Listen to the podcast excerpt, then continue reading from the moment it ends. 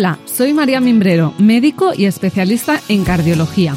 Por mi profesión veo en el día a día enfermedades graves que son prevenibles con un buen estilo de vida. Por eso quiero ayudarte a cambiar de hábitos para que mejores tu alimentación, tu salud mental y tu estado físico. Así lograrás sentirte sano, fuerte y feliz.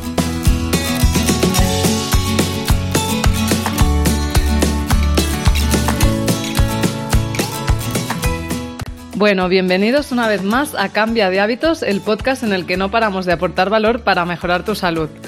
Hoy vamos a hablar sobre por qué sudar es imprescindible para estar sano y para ello tenemos a una eminencia en el tema, el profesor Miquel Izquierdo, doctor en Ciencias de la Actividad Física y el Deporte, catedrático de la Universidad Pública de Navarra y bueno, ha dirigido muchísimos estudios eh, sobre los beneficios de la actividad física en diabetes, hipertensión y en personas mayores y además lo que más me gusta es que en sus charlas y conferencias transmite eh, muchísima pasión, se nota que le gusta lo que hace y por eso se esfuerza en hacer labor eh, divulgativa para que los resultados de sus estudios tengan un impacto positivo en las personas. Hola Miquel, ¿qué tal? Hola, María. Ese eres tú, ¿no? sí, soy yo. ¿Qué tal estás? bueno, eh, pues vale, vale. Eh, yo encantada eh, de tenerte aquí. Pues mira, Miquel, yo como médico especialista en cardiología veo a diario pacientes con diabetes, hipertensión y complicaciones cardiovasculares derivadas de esto, a los que trato con medicación, porque bueno, es lo que me han enseñado, ¿no? Para mejorar su pronóstico. Pero según tú, eh, el ejercicio puede curar la diabetes y la hipertensión, ¿verdad? Bueno, eh, empiezas duro con la pregunta, o sea, directamente. podría, podría. No, lo, digo yo, realmente ya lo decía Hipócrates y vosotros como médicos ya habéis estudiado, eh, bueno, pues todo lo, que decían desde los antiguas, eh, antiguos filósofos, ¿no? Que decían que no mensana incorpore sano y lo que no se mueve se pierde y que una buena alimentación y ejercicio físico moderado es lo que el alma necesita y las personas. Y esto pues se observaba desde el punto de vista de la, de la observación, básicamente eran, eran, eran personas que estudiaban la naturaleza del comportamiento, o sea, tenían mucho sentido común, como los pastores actualmente, y entonces tenemos que tener mucho sentido común. Eh, no solamente el sentido común, sino que, como bien sabes, desde, bueno, pues desde la más historia más reciente ya hay trabajos en New England publicados en revistas de impacto médico, donde hoy se está tratando eh, lo que estamos sufriendo en relación con la pandemia, que es una, situación de emergencia sanitaria, pues ya llevamos más de 70, 80 años en los que se publicaba cómo las personas que hacían ejercicio físico, eh, en concreto me estoy acordando de un trabajo muy bonito que cambió un poco el antes y después del concepto de, cuáles eran las eh, cinco cosas que más personas mataban en el primer mundo y vieron como que las personas que estaban manejando los camiones, los autobuses en Londres, tenían más riesgo de comorbilidades que, las, que sus compañeros que andaban de arriba abajo y de abajo arriba cobrando los tickets. Y luego un trabajo muy bonito en el año 70 también que se publicó en, un Lancet en el que veían cómo eh, profesionales, trabajadores de, correos, repartidores de correos, pues su, su, no solo su expectativa de vida, sino que su comorbilidad y su riesgo de mortalidad estaba reducido. Y desde entonces, pues eh, si entras en cualquier base de datos médica y tecleas exercise y tecleas eh, physical activity, mortality, vas a ver que hay millones, millones de trabajos que están viendo absolutamente y constantemente lo mismo, ¿no? Trabajos que dicen que, por ejemplo, ocho horas estar sentados en una silla, porque ser sedentario es diferente a ser inactivo, supone el mismo efecto sobre el riesgo de, el riesgo de mortalidad que fumar o que tener obesidad y que añadiendo 150 eh, minutos de intensidad moderada o 75 minutos de intensidad elevada, puedes quitar ese efecto de mortalidad. Y eso eh, se está publicando con un millón, con dos millones de personas. O sea que actualmente está plenamente reconocido que ser físicamente inactivo eh, es uno de los cinco factores, junto con la hipertensión, junto con otras enfermedades que eh, más personas matan. Antes de esta pandemia, bien sabes tú que la pandemia que estaba matando gente de manera silenciosa, la pandemia silenciosa, era la pandemia del sedentarismo y la actividad física. Por eso las consultas están llenas de pacientes con enfermedades crónicas no transmisibles, obesidad, diabetes, hipertensión. La pregunta que, nos tenemos que hacer es si tenemos que, si tenemos que estar así o si es nuestro futuro. Es decir, si desde que nacemos ya tenemos una gran probabilidad de tener diabetes, hipertensión a partir de cierta edad. O si por el contrario es algo que, que nosotros podemos manejar, ¿no? O podemos manipular con los estilos de vida. Yo siempre, siempre contamos, yo siempre me ha gustado contar una anécdota, ¿no? Al final, en la sociedad en la que vivimos y tal como nos han educado, eh, siempre intentamos echar la culpa a los demás. Cuando no son los padres, son los amigos, cuando no es el sistema, cuando no es el político y cuando no son los genes. Y entonces, claro, cuando se estudian los genes, tú sabrás más de genes que yo, pues dice, bueno, esto de los genes y la expectativa de vida está muy claro que solamente explican un 7% de toda esta historia. Y el 93% se explica por estilos de vida y por, bueno, por también por tu nivel socioeconómico, educativo, donde has nacido, pero es decir, situaciones en las que no solamente te vienen de, paquete, ¿no? Es decir, yo vas a vivir y vas a tener hipertensión, sino no, tienes hipertensión porque te lo has ganado en gran medida, ¿no? Hay, habrá un, porcentaje muy pequeñito que será genético, pero, eh, pero aparte de eso te lo habrás ganado también. Sí, esto es importante que lo maticemos porque la gente pues llega con 40 años a la consulta hipertensa y dicen, sí, claro, como mi madre. Claro, pero es que tu madre qué hace? O sea, hace lo mismo que tú estás haciendo, ¿no? Se alimenta igual, hace la misma cantidad de, de inactividad física, ¿no? Porque no, la gente no se mueve. Entonces está súper bien que maticemos esto porque tienes razón, o sea, las enfermedades genéticas, o sea, son muy pocas. Esa es la primera cosa. Y la segunda cosa es que eh, desde que se está estudiando modelos de envejecimiento exitoso, exitoso no quiere decir eh, aquel que con 90 años, fíjate qué cabeza tiene, que puede eh, dar una charla, una conferencia, sino modelos exitosos desde el punto de vista de mantenimiento de una actividad física muy, muy, muy intensa. Luego, si quieres, hablamos de los 150 minutos, esa gran mentira, como los 10 pasos, que también te daré mi opinión aunque no me la pidas, te la voy a dar, ya que, ya que estamos aquí. Claro que eh, sí. Pues eh, se cree, ¿no? nos llegamos a creer que, el modelo de envejecimiento que se ha estudiado y que se tiene ya de alguna manera pues eh, asumido, un modelo de una persona que tiene muchas enfermedades, muchas comorbilidades, que tiene limitaciones físicas, está corrupto está corrupto porque se le ha contaminado con lo que hablábamos antes, está enmascarado y se ha mezclado ser viejo, envejecer, con haber llevado unos estilos de vida eh, confusos, ¿no? Y, se ha visto que, realmente cuando se comparan personas muy activas, es decir, un ciclista, un ciclista de 85 años que te lo puedes encontrar en la cima del Tourmalet un viernes a las 3 de la tarde en un 12 de julio, que los hay, o un montañero que sube por una cara norte y te lo encuentras de 75 años y dices, ¿qué haces aquí si estamos a 5.000 metros? Pues cuando se comparan esos, esos físicamente muy, muy activos con sedentarios de 20 años, esa diferencia a nivel muscular, a nivel cardiovascular, a nivel metabólico, a, a nivel inmune, no es tan grande como se cree. Incluso yo apostaría, y los investigadores apuestan, que cuando comparan el adulto de 80 años muy activo con el sedentario de 20, el que gana siempre es el de 80. Sí. Este también es el siguiente concepto. Claro, lo que pasa es que los modelos de envejecimiento no han estudiado eso. Han estudiado una persona mayor con hábitos no, no físicamente activos y con una mala alimentación con un sedentario de 20. Ese es el, siguiente concepto que hay que, tener, eh, que hay que tener en cuenta. Y eso hace que actualmente los investigadores del exterior estén planteando que tal vez esto de envejecer no es tan duro como se piensa, ni, tan, ni es la parte más, más dura de la tarta, sino que realmente cuando se envejece, tal vez lo que se pierde no es el músculo, sino lo que se pierde son las ganas o las preferencias. Al final, yo sí que me doy mm. cuenta que, bueno, pues mi, mi, vida familiar, mi trabajo, me lleva, me lleva a una serie de situaciones y de prioridades en las que, bueno, tengo que ponerme muy cabezota conmigo mismo para decir, yo hoy voy a hacer 30 minutos o 40 minutos, pero no, es que debería de haber hecho hoy 3 horas todos los días. ¿Por qué 30 minutos mm. o 4 horas? Si venimos de hacer 12 horas en nuestros antepasados o 15 horas de ejercicio físico, lo que pasa es que como lo hemos dejado, esto es como cuando empezamos a leer y nos dicen, usted tiene que leer, su niño tiene que leer cinco, que lea todos los días 5 minutos todos los días. Ya sabemos que eso es una engañufla, porque cinco minutos, si leyésemos cinco minutos desde los seis años, pues eh,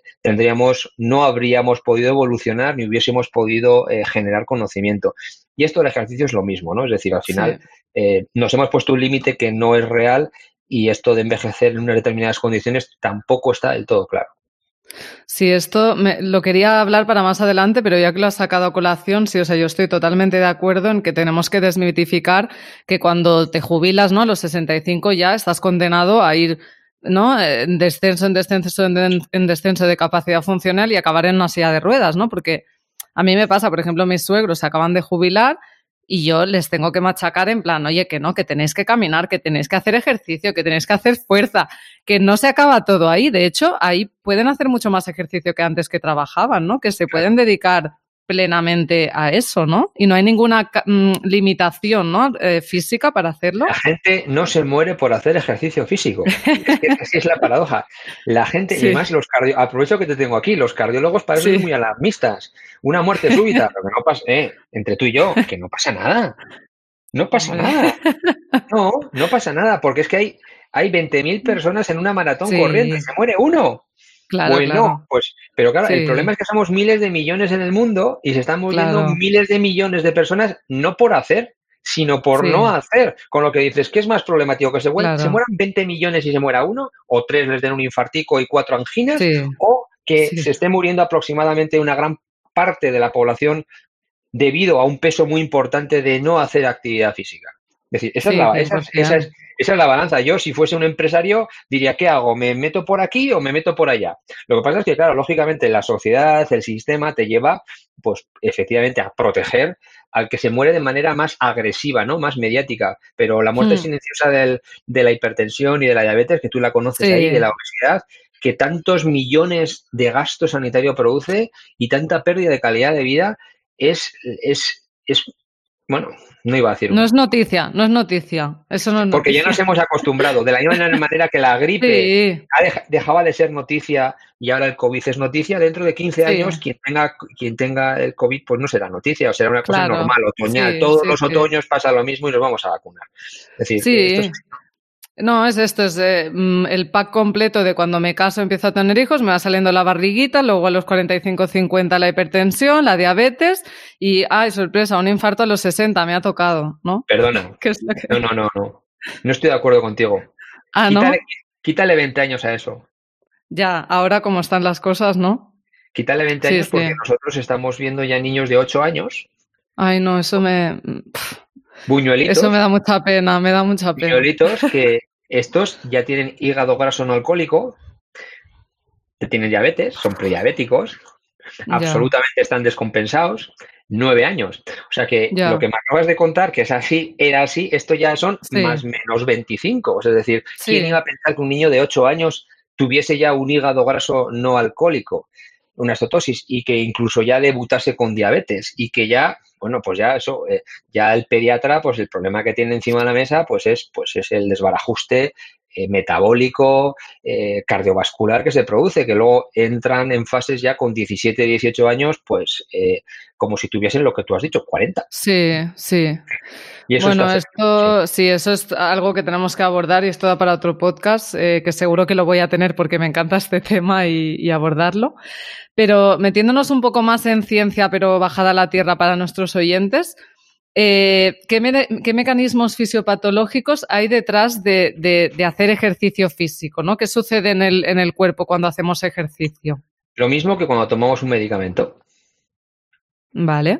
básicamente, nuestra, nuestro cuerpo es una fábrica de medicamentos y además hmm. produce unos medicamentos que se llaman mioquinas, quemoquinas, que tienen el mismo efecto, si no más, porque estas mioquinas las producimos nosotros y no van directamente a un tejido o a un órgano como son los, los, fármacos. Los fármacos se dan pues para bloquear o para, bueno, sí, para bloquear, para minimizar, para lo que sea, diferentes vías de señalización o diferentes situaciones. Por eso tomamos 4, 5, 6, 7, 8, 9, porque tapamos un agujero, el otro agujero, el electro, bloqueamos la no sé cuántos. Claro, cuando tú haces ejercicio, esa misma, esa, eso mismo que tú produces, cuando tú hablaremos qué tipo de ejercicio después, pues es, es, eso lo que genera es los mismos efectos, si no más, si no superiores a los de las medicinas que serán para curar enfermedades. El problema es cuando esa farmacia interna, esa fábrica de medicamentos que nosotros tenemos, venimos así de paquete, pues por lo que sea, dejamos de perder, la perdemos. ¿Y cómo la podemos perder? Pues la perdemos en la medida que vamos perdiendo músculo, porque el músculo va a ser un potente órgano endocrino que nos va a generar esos medicamentos. Si nosotros cerramos esa, esa, esa fábrica porque hemos ido perdiendo músculo porque no lo hemos utilizado a lo largo de nuestra vida, pues lógicamente es cuando vienen las disregulaciones, es decir, como no tengo esta medicina interna para regular mi insulina, mi glucosa, mi sistema cardiovascular, mi función endotelial, pues entonces eh, esto empezamos en caos, empezamos a, generar pues disregulaciones, ¿no? Desequilibrios en la tensión, en el manejo de la insulina, en el manejo de la grasa, en la inflamación, y todo esto es eh, lo, que, lo que genera todas las enfermedades metabólicas, las enfermedades cardiovasculares y además tenemos un añadido que además de esto, conforme envejecemos, perdemos función, calidad de vida, que es un aspecto que ni la medicina ni la farmacia han conseguido tratar. Es decir, somos capaces de manejar enfermedades, pero lo más importante que es la función, es decir, que yo pueda pasear, que tus ojos puedan ir al banco, a venidor a bailar, o que puedan ser independientes, pues eso no se puede manejar actualmente con medicinas. Con lo que actualmente, ese es el mecanismo realmente que, tenemos. Entonces, ¿qué pasa cuando nosotros hacemos ejercicio y recobramos esa farmacia, aumentamos la masa muscular? Pues que todo el sistema otra vez vuelve a funcionar y de ahí, pues eso, vienen los resultados tan impactantes en cualquier enfermedad, básicamente porque el sistema está abierto, la farmacia y la fábrica la hemos vuelto a abrir. Claro, porque realmente, o sea, la, homeostasis de un ser humano, ¿no? Para lo que estamos diseñados es para tener actividad física, ¿no? Si de repente cerramos una de las cosas que, con las que, bueno, nuestra genética espera recibir actividad física, ¿no? Y entonces, si se la quitas. ¿Qué actividad física espera eh, recibir? esto, 150, minutos de, paseo por la Gran Vía. Eh, de paseíto no.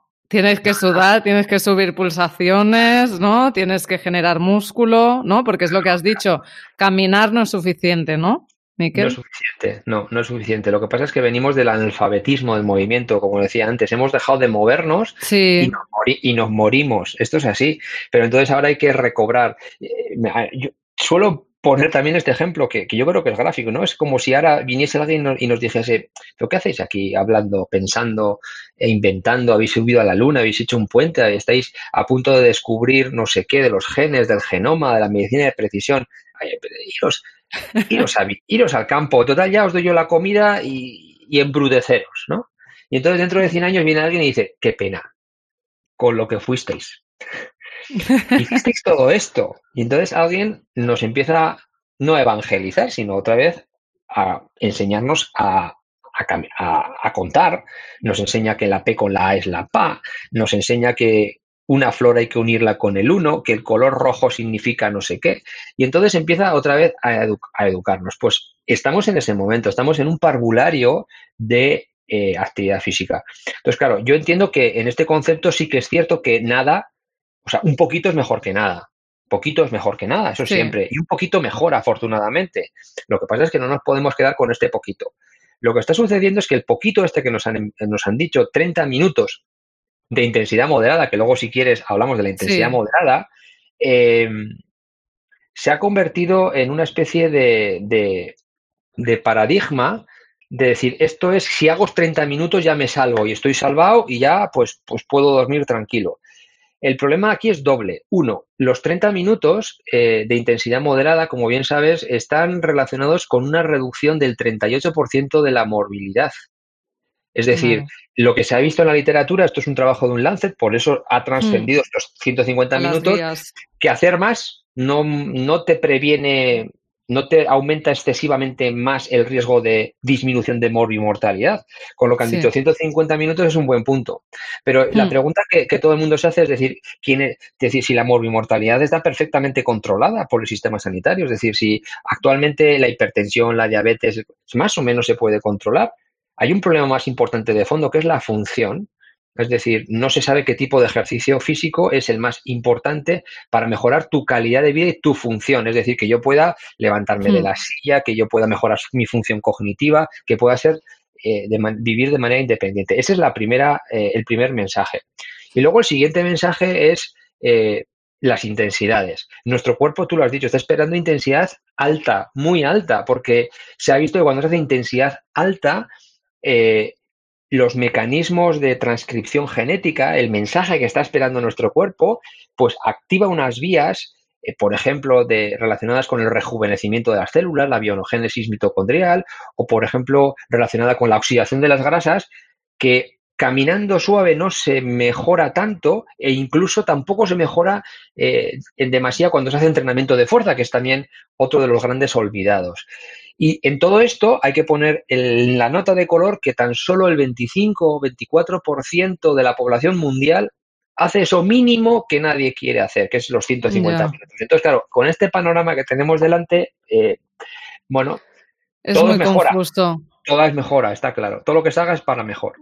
Es que, Miquel, aquí, o sea, mientras tú lo explicabas, es, es que es confusísimo. O sea, quiero decir, yo soy médico y la gente que nos escucha, pues aún más, ¿no? Y, es como, vale, ¿qué es leve? ¿Qué es moderado? ¿Qué es intenso? ¿Qué tipo de ejercicio? Eh, ¿Sí? Es muy fácil, es muy fácil. Acláramelo. Es muy fácil. Eh, se, puede, se puede decir de manera muy complicada para que nadie nos, para que los que nos escuchen, que no tengan una formación, no nos entiendan que si un porcentaje del consumo máximo de oxígeno, de la fuerza cardíaca. En este podcast no. No, no tiene sentido. Yo lo que recomiendo es intentar caminar a un ritmo con el que casi no podamos hablar. Por ejemplo. Eso es. Esa es una intensidad aproximadamente de 8 METs, 8 veces tu situación mm. basal de reposo, con lo que aproximadamente estarías en moderada intensidad. A ese ritmo podrías estar entre una hora, y dos horas, a ese ritmo, y se pide que a ese ritmo se esté 30 minutos. Claro, eh, yo que me conozco muy bien porque suelo entrenar con pulsómetros y me dedico a esto, yo ya sé que ese ritmo es el que podría acabar una maratón en dos horas 50. Mm. ¿Vale? Mm. A ese ritmo nos está pidiendo las asociaciones médicas que hagamos 30 minutos cada día durante 5 o 6 días. Ese es el ritmo. Sí.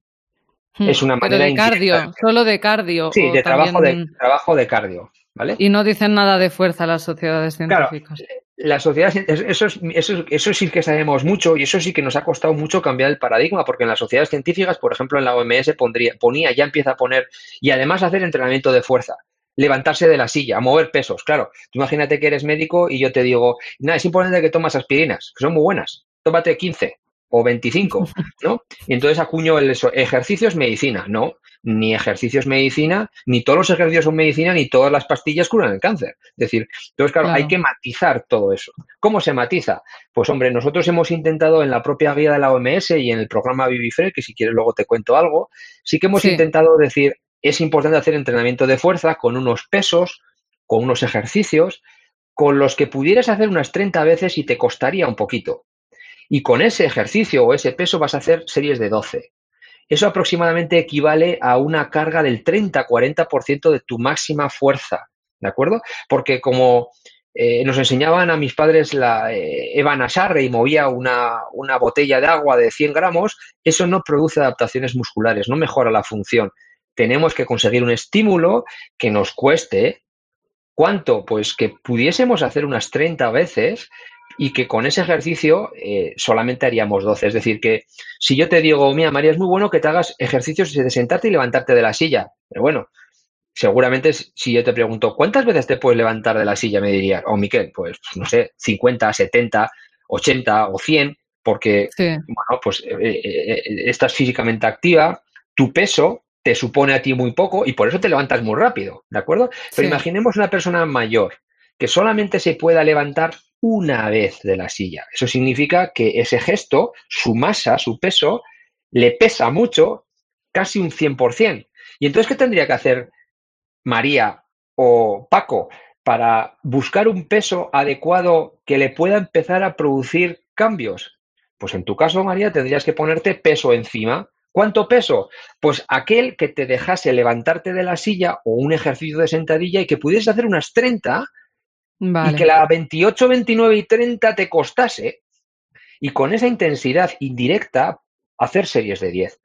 Y a Paco, que el levantarse de la silla le supone mucho esfuerzo, casi como a ti levantar tu máximo, pues le pondríamos una tobillera con un peso, con una goma elástica, que pudiese hacer una extensión de la pierna, de la rodilla, eh, unas 30 veces y con eso harías el 10 de 10. Es decir, hay maneras indirectas de intentar ajustar la carga. Está claro que si tú te levantas de la silla muchas veces y Paco tal, pues no vamos a mejorar la fuerza. Y es muy vale. Vale, claro, esto, claro, sin, sin ayuda de entrenadores o de personas especialistas como tú en este tema, la gente yo creo que les echa un poco para atrás la complejidad, ¿no? Entonces, si queremos, por ejemplo, yo como médico, que tú crees, ¿no? Que los médicos deberíamos prescribir ejercicio físico. Es que los tengo... van a los médicos. La gente. Por eso, por eso. Los que me escuchen se van a enfadar. Yo, eh, yo, eh, yo soy catedrático de fisioterapia, pero soy eh, licenciado en actividad física y deporte. Y entonces tengo un problema, porque mis, mis dos compañeros están enfadados conmigo. Dicen, no, no, es que lo tengo que hacer yo. Que lo tengo que hacer yo. No, Claro. Dos cosas. El paciente está en el medio, es el más importante, y el paciente va al médico. Y el médico es. el que tiene que prescribir. ¿Qué es prescribir? Pues cuando tú haces una prescripción y, tienes, y dices, tienes que hacer entrenamiento de fuerza, intensidad moderada, mejorando no sé qué, teniendo en cuenta la saturación y no sé cuántos. Y con eso vas al especialista. Que no me voy a meter en un jardín de flores, que sea, que esté alrededor. Tampoco te lo voy a limitar, decir, en el hospital está claro quién tiene que ser, en un centro sanitario, hmm. aquí fuera en Pamplona, en un polideportivo, habrá otros especialistas. Sí. Y esto es así. Claro, o sea, lo que les tendríamos que decir, ¿no? Es, eh, yo te indico, o sea, yo en los 10 minutos que tengo, que tendré un minuto para decirlo de la actividad física. Un minuto, tengo un minuto. Entonces, para todos los médicos que nos oyen, también le tendría que decir que tienen que hacer estos 150 mínimo, ¿no? De actividad moderada y que vayan a un gimnasio, ¿no? Eh, que se apunten a un gimnasio, que vayan a un gimnasio a que, a que les prescriban los especialistas ¿no? en, actividad física. o lo ideal sería que dentro de los sistemas sanitarios hubiese eh, vías, caminos, itinerarios, de la misma manera que, que, derivas o que derivan a un especialista eh, para que haga una consulta externa, un homólogo, un endocrino, pues hubiese un especialista en el que ya con eh, ese, primer, esa primera detección que le has hecho tú, por ejemplo, en la atención primaria has detectado una eh, sospecha, suspicacia eh, verificada de que tiene esto y que tiene que hacer esto, pasase a otro nivel para decir, vamos a hacer más pruebas complementarias que no van a ser un escáner ni van a ser una analítica de sangre, porque eso ya se lo habrás hecho tú, en el que hagamos una valoración funcional y pongamos un plan ese plan tendrá que ejecutar igual otra tercera persona, que será más ejecutor, que no hará falta que sea un ingeniero de la NASA, es decir, será un mm. ejecutor que tendrá que hacer una serie de cosas en función de una serie de pautas. Y eso se podría hacer dentro de los sistemas sanitarios, dentro de los centros deportivos, utilizando otras instalaciones. Eso ya se está poniendo en marcha en algunas comunidades, pero todavía eh, cuesta mucho. Pues yo, Miquel, lloraría de emoción si esto pasara. O sea, porque a mí me gustaría, me gustaría derivar a mis pacientes al psicólogo, al nutricionista y al especialista en actividad física y que yo esto pudiera hacerlo, ¿no? Y, que hubiera mecanismos y que igual que hay médicos y enfermeras, hubiera todos estos especialistas, somos todos uno, ¿no? O sea, esto cuesta de entender, pero, pero bueno. Cuesta. Vale, pero bueno, de momento, así yo en un minuto para generar un pequeño impacto que le digo a mi paciente que haga. Así, si no tenemos nada. en un minuto me lo pones, ya sé que tenéis siete, los siete de si me dedicas uno, pues bueno, está, está bien. Pues básicamente yo lo, yo lo que le diría es que fuese lo más activo posible, que hiciese 150 minutos, que hiciese entrenamiento de fuerza y le intentaría dar una guía, por ejemplo, el ejercicio BB que son unos ejercicios muy sencillos para que los pueda hacer en su casa, que se baje una app, que tal, pero sobre todo, claro, eh, intentaría mm, generar mecanismos, derivar a personas que conozcan profesionales porque, claro, eh, el, ejercicio realmente no, o sea, no es caminar, es decir, y no, no, claro. Es que esto es una, complejo. Es una pequeña cosa que yo quería hacer la puntualización que muchos médicos, se, bueno, la mayoría se conforman con que los pacientes caminan. Ah, sí, este paciente camina mucho, qué bien. No.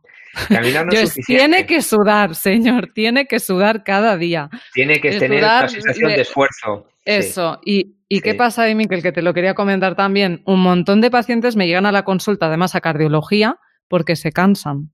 Y esto la gente se cansa. Y, después del confinamiento ya ni te cuento.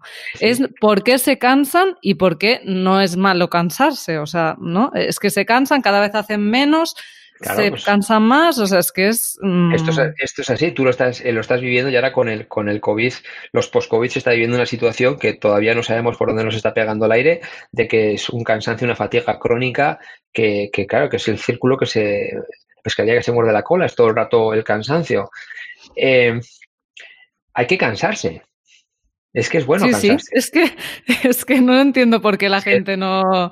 No, porque, porque para cansarte te tienes que salir de tu zona de confort. Y entonces, para que te saquen de tu zona de confort, pues eh, normalmente te tiene que sacar alguien de la zona de confort o una situación de la zona de confort. Esto es así, es como funcionamos, son zonas de confort. Entonces, yo que sé, mi propia motivación me hace que me saque de mi zona de confort constantemente, ¿no? Cuando hago ejercicio, pero también cuando, cuando estudio, no siempre me, me, me, quedo con lo que estudié, aunque hay compañeros tuyos y míos que acabaron de estudiar y nunca más abrieron un libro porque están en su zona de confort.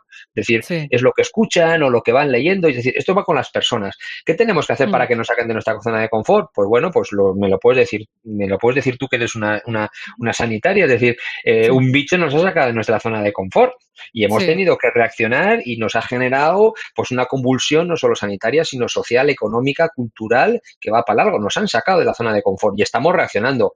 El cuerpo y claro, ¿vamos a salir mejores de esto? Pues no me cabe duda, porque hemos aprendido o estamos aprendiendo muchas lecciones. El cuerpo necesita para adaptarse salir de su, de su zona de confort. Y su zona de confort, pues es levantarse, eh, es, si a mí me dejas, es estar en la silla quieto, porque nos hemos acostumbrado a esto, me tienen que sacar. Mm. Y entonces, no es caminar, sacar de la zona de confort, es subir escaleras, es sudar, lo que has dicho tú, es subir un pulso eh, más o menos al 60, 70% de tu frecuencia cardíaca máxima. Entonces, para la gente que nos escuche, que hace tiempo que no se haya subido su pulso, les podemos dar, bueno, pues la recomendación básica, que a mí no me gusta, ¿no? Decir, pero 220 menos la edad, ¿no? Lo más básico, una fórmula muy mala, pero dices, ¿cuántos años tienes? Dices, bueno, pues tengo 50 años y pues dices, bueno, ¿cuál es mi pulso máximo teórico? 170 pulsaciones. ¿Qué quiere decir esto? Que si te tomases el pulso aquí, la mano en el corazón, pues en un minuto 170, eh, a máxima esfuerzo 170. Entonces le dices, mira, te vas a poner a una velocidad, a un, a un, ritmo que subiese tu pulso más o menos, por ejemplo, imagínate, a 170, 85, 95 a 110 pulsaciones, 120. ¿Y cómo lo sé eso? Pues bueno, haz una prueba, ponte a caminar 5 minutos, te paras y te tomas las pulsaciones. Y entonces vas a ver que vas a 70 o a 80 ese no es tu ritmo. Entonces, es una manera también de concienciar de que el pulso es un poco sensación de dejar de hablar, que vayas a gusto eh, y que tu pulso será aproximadamente el 60, 70% de ese pulso máximo teórico. Es decir, claro. Pues es eh, que no hay más historias. a mí, pues, Miquel, es que alucinarías porque yo, o sea, mm, se me enfadan los pacientes. O sea, me dicen, pero es que me canso y yo, pero es que se cansa porque no hace nada. O sea, es que me suben las palpitaciones, es que me, me pongo taquicárdico. O sea, la gente va al médico porque se pone taquicárdica cuando hace ejercicio. O sea, es, como que. Por esto, por eso que me refiero. ¿Cómo estamos de mal en la sociedad, no? Que, que el ejercicio físico no. O sea, la gente no quiere salir de esa zona de confort, no se quiere cansar, no quiere taquicardizarse y quieren estar pues tranquilitos, ¿no? Y pues ostras, esto hay que cambiarlo. Entonces, a seguir, a seguir tomando medicinas, a morir con una expectativa de vida de 83 a 84 años y con una calidad Malvividos. sí, sí, sí, malvividos y eso es así. Bueno, y ya para terminar, porque sé que, bueno, no tienes mucho tiempo, eh, hablando de los mayores, que a mí, bueno, yo tengo una abuela que, que hace el Bibi Frail, ha hecho fisioterapia, o sea, como con ejercicios con fisioterapeutas y ha mejorado muchísimo su calidad. Entonces yo estoy enamorada de que los abuelos estén bien y que hagan ejercicio. Entonces, ¿qué ejercicios deberían hacer las personas de entre 50 y 70 años para tener una vejez eh, correcta si nunca han hecho ejercicio, porque no son como el de 85 años del Tourmalet. Bueno, si a los 50 años se levantan de la cama y dicen, voy a cambiar mi vida porque me he pegado 50 años pues no haciendo nada y eh, teniendo una alimentación no adecuada y unos estilos de vida, he, dormido poco, he trasnochado mucho o he trabajado muchísimo y no he hecho ejercicio físico y he mal comido, pues ¿qué, le, se le podría recomendar? Pues bueno, que cambiase su perspectiva de estilos de vida. Nunca es tarde, eh, esto es lo bueno, el mensaje es nunca es tarde, uno nunca es lo suficientemente viejo como para adaptarse eh, y este es un mensaje que tenemos que transmitir, es decir, que siempre estamos a tiempo, siempre. Incluso en un hospital cuando te ingresan en una unidad de, de, urgencias y cirugías o una unidad de agudos, una neumonía o una insuficiencia cardíaca, incluso ahí se ve que un gran porcentaje, el 80, el 90, responde al ejercicio. O sea que eso es una buena, eso es una buena noticia. Lógicamente, cuanto antes empieces es mejor, ¿vale? Si ya no somos ese abuelo de 80 años que lleva desde los 7, 8, 10 haciendo mucha actividad física, pues eh, no pasa nada. Podemos todavía recuperar teniendo, teniendo 50, 60, 70 o incluso 80 años. ¿Qué es lo recomendable? Bueno, pues lo recomendable que se ha visto es hacer un programa, programas multicomponente. Es decir, no solamente caminar, sino eh, caminar o incluso correr a una intensidad adecuada, pero también hacer trabajo de fuerza, porque se ha visto que el recobrar la fuerza y la masa muscular, que se puede hacer a cualquier edad, es decir, hay estudios que hasta con 100 años puedes mejorar tu fuerza y tu masa muscular, es decir, no es una cosa que está reservada a los más jóvenes, pues es bueno, trabajo de resistencia cardiovascular, de fuerza muscular, trabajar la coordinación, el equilibrio, sobre todo cuando eres más de 70, 75 años, porque eso también te va a ayudar a prevenir el riesgo de caídas, y trabajar la movilidad articular, ¿no? Son los cuatro elementos de la condición física saludable. Y entonces eso, pues hay una serie de ejercicios, eh, bueno, pues que aquí no te los podría contar, pero que yo sí que invito eh, a, la, audiencia que tenga interés. Hicimos un material, material Frey, que es un material que está traducido a 11 idiomas, que la propia Organización Mundial de la Salud ya lo tiene en cuenta como una posible y viable solución de ejercicio físico y que ha sustituido al caminar o al levantarse de la silla, es decir, hay diferentes programas para diferentes personas con diferentes situaciones funcionales, que eso ha sido un paso importante. Es decir, el robusto tiene que hacer una cosa y la persona discapacitada en una cama que no puede caminar tiene que hacer otra diferente. Otros minutos de caminar, otros ejercicios adaptados, ¿de acuerdo? Y eso se ha, hecho con el ánimo también no de quitar el trabajo a nadie, sino eso ha sido con el ánimo de hacer una estrategia poblacional. Es decir, vamos a intentar que dar herramientas al que las necesite, al médico, al terapeuta, al licenciado, al monitor, para que inicie, para que rompa esta barrera. Luego, lógicamente, están todos los profesionales que manejan el ejercicio físico y la actividad física, que serán los encargados de que si tu abuela tiene un problema de, de tienes riesgo de que se caiga, se ponga en un profesional para que insista y haga unos ejercicios más adecuados o más ejercicios o más veces a lo largo de la semana, ¿no? Y entonces, en el Vivifrail sí que se desarrolló esto, la, gente que nos escucha lo puede descargar de la página vivifrail.com, hay una app, incluso ahora en vivifrail.com hemos subido unos vídeos demostrativos para ver cómo en tiempo real pues con unos compañeros hemos hecho cómo se podrían eh, hacer, qué, su, qué significa eso, es decir, cómo se levanta y qué hace y cuántas veces. Claro. estas dudas para que la gente lo visualice y lo pueda hacer pues en su casa. Eh, como un medio de intentar luchar un poquito contra la pandemia esta de la actividad física que ya nos venía de antes, ¿no? Claro, es, es, yo lo del Vivifrail lo descubrí con mi abuela. O sea, mi, mi abuela hace, lo hace todo basado en el Vivifrail y, y, me encantó y yo me lo descargué también para dárselo a mis pacientes y cuando están ingresados mis pacientes también les digo que hagan lo de levantarse de la silla, que no es suficiente caminar, que, pero tú lo ves, es que dicen, no, yo camino, pero es que no se pueden levantar.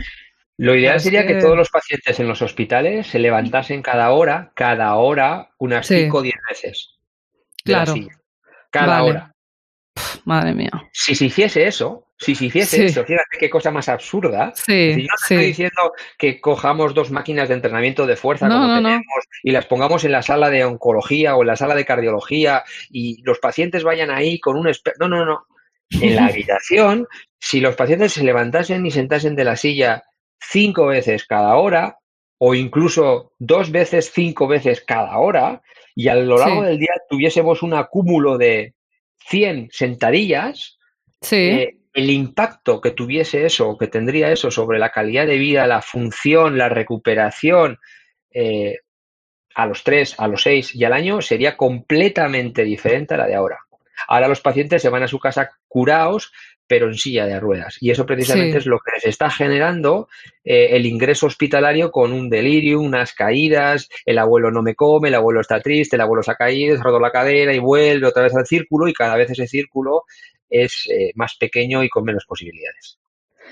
Bueno, pues con toda esta información que estáis aportando, yo creo que poco a poco iremos cambiando los hospitales porque lo que has contado es tal cual, ¿eh? o sea, yo lo certifico, es un drama, como los abuelos no se mueven, van perdiendo función en cada, sí, sí, van perdiendo función en cada ingreso, al final se caen, se rompen la cadera y se mueren y ya está.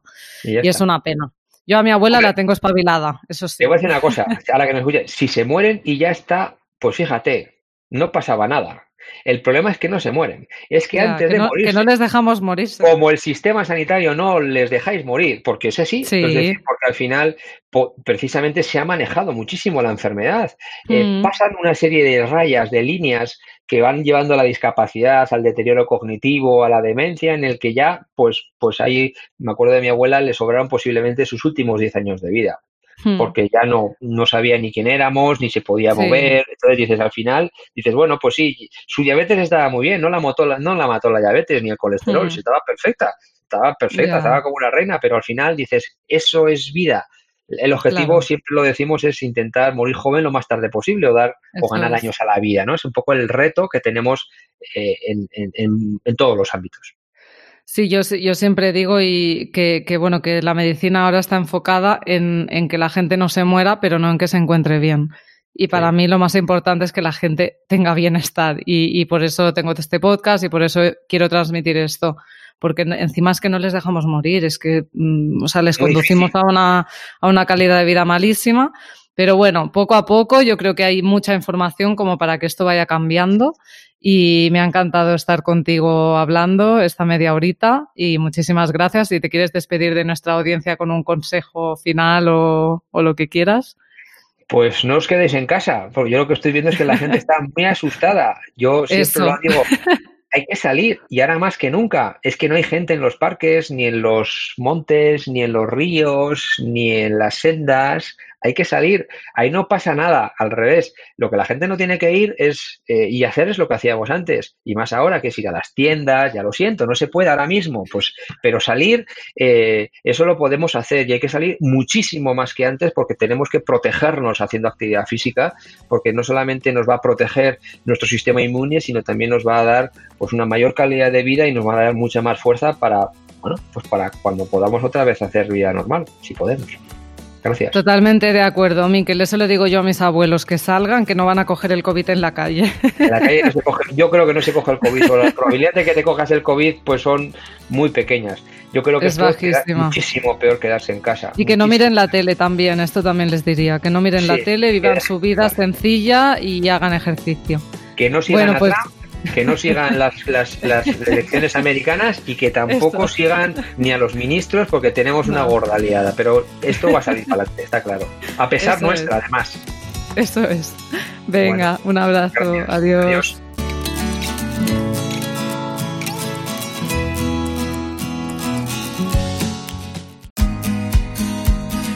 Y hasta aquí el podcast de hoy de Cambia de hábitos. Como siempre, me siento muy agradecida de poder ayudarte y inspirarte a través de esta plataforma. Recuerda que en este podcast encontrarás herramientas para cambiar de hábitos, pero son esas pequeñas acciones diarias las que te permitirán alcanzar el bienestar. Piensa en aquello que te ha resonado del podcast de hoy y empieza a aplicarlo desde ya. Yo confío en ti. Solo queda que lo hagas tú. Ya sabes que puedes encontrarme en mi cuenta de Instagram BegiBeats, donde espero tus mensajes directos sobre este episodio. Ya sabéis que me encanta recibirlos y contestaros. Y un último favor, si te gusta mi contenido, sígueme en todas las plataformas, comenta y comparte para que este podcast logre ayudar a más personas.